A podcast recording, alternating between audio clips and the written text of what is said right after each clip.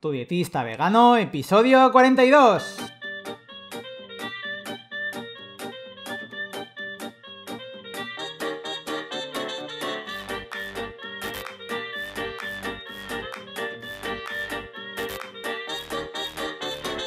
Hola, ¿qué tal? Muy buenas a todas y a todos. Bienvenidas y bienvenidos al podcast de Tu dietista vegano, el podcast en el que yo, Sergio Guayar, voy a comentar conceptos, estrategias, mitos y noticias sobre nutrición y veganismo. En resumen, cómo una alimentación más vegetal puede ser, entre otras cosas, muy beneficiosa para tu salud. Y como siempre os digo, antes de empezar, si tenéis cualquier duda, cualquier pregunta, que sepáis que me podéis contactar, que es gratis, desde tudietistavegano.com barra contactar, y yo por supuesto os voy a responder, pero además, si me parece un tema muy importante o muy impactante, lo comentaré aquí en el podcast. Antes de entrar en materia con lo que sería el episodio del día, me gustaría, bueno, daros el, aviso eh, de que eh, voy a hacer unos cambios en mi proyecto de tu vegano. Entonces, si no lo sabéis, hay dos planes de pago. Uno es eh, un plan de suscripción de 5 euros que, bueno, le voy a dar una ventaja adicional a lo que tenía, que es que he creado un grupo de Telegram para los miembros de, este plan y en él voy dando algún, algún consejo y además voy a resolver dudas y preguntas que tengáis.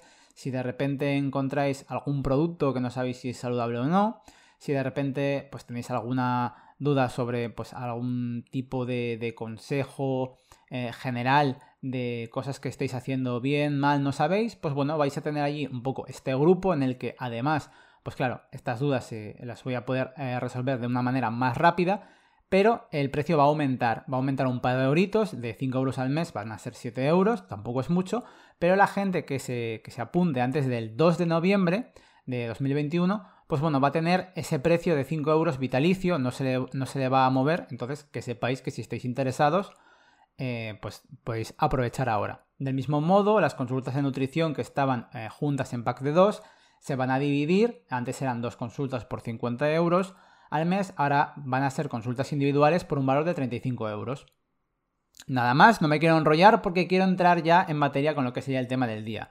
Haciendo mucho, eh, bueno, yo ya he hablado de tema de, calorías, he hablado también, eh, si no he escrito artículos sobre el tema de zumos y demás, he dado un poco mi opinión sobre el tema, pero bueno, ha vuelto a saltar un poco a la palestra mm, eh, esto en base a, bueno, pues a una polémica por una crema de cacao eh, en Real Fooding que ha salido al mercado y bueno, ha habido como, como mucha crispación, por así decirlo, en redes. Yo entiendo que cuando alguien eh, hace un esfuerzo, saca un producto y más, bueno, pues con componentes naturales, intentando también hacer un poco campaña contra pues, esas grandes compañías de ultraprocesados pues eh, tiende un poco pues a, llevarlo también muy a su terreno, pero hay algunos conceptos y algunas cosas que pues estaban un poco mal. No me voy a meter ya con todo lo que sería el tema del etiquetado y con todo lo que es el tema de, minucias, de azúcares añadidos o no. Pero bueno, esta crema de cacao, la verdad es que eh, es una crema de cacao y realmente es un producto que no debería ser considerado como de consumo habitual o de consumo eh, diario, que creo que esto ha sido uno de las, una de las grandes polémicas que ha habido con respecto a este tema.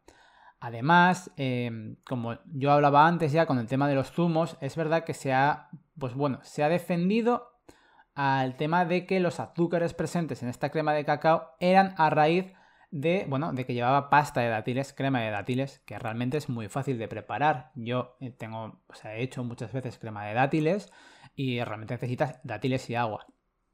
Otra vez con esto, el problema viene a ser como un poco con el tema de los zumos. Quiero decir, eh, cuando se ha hecho también tanta campaña por parte de muchos dietistas y nutricionistas con respecto a que los zumos no son saludables, que los zumos equivalen a eh, pues, eh, bebidas refrescantes, por lo que mm, no se deberían ser considerados sanos y mucho menos en población general. Otra cosa sería deportistas y, pues personas que necesiten una gran cantidad de calorías.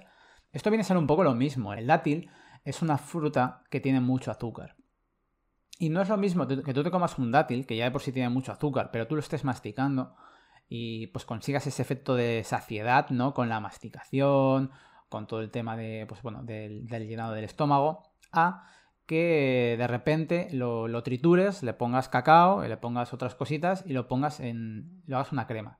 O sea, si estamos un poco como eh, diciendo, ¿no? Que, no es muy sano en tomar eh, zumos, por esta, parte, por esta parte, este zumo de dátil, pues tampoco debería ser considerado como muy sano. Eh, luego entonces, claro, he leído cosas de que se recomendaban hasta cuatro cucharadas de esto al día.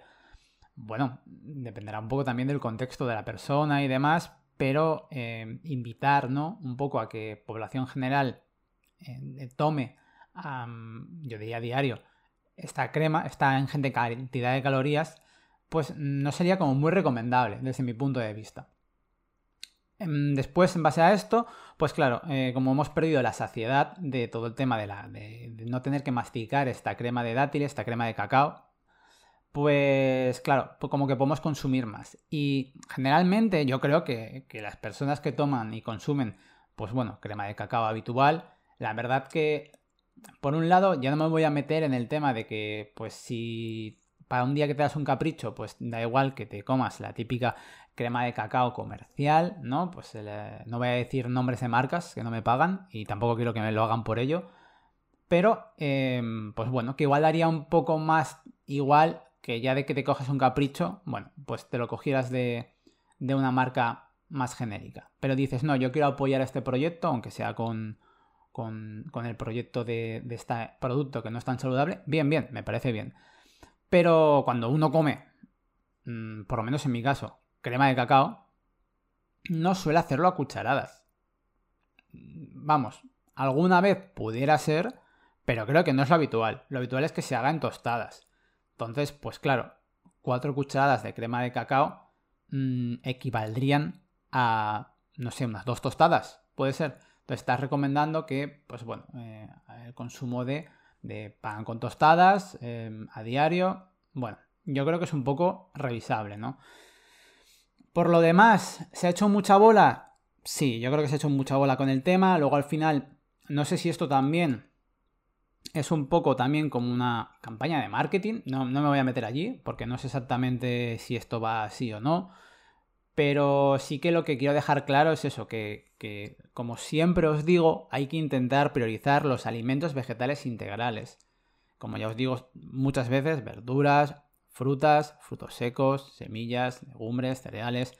Entonces, dentro de una alimentación equilibrada y bien eh, y balanceada, es verdad que puedes eh, gestionar estos caprichos y demás.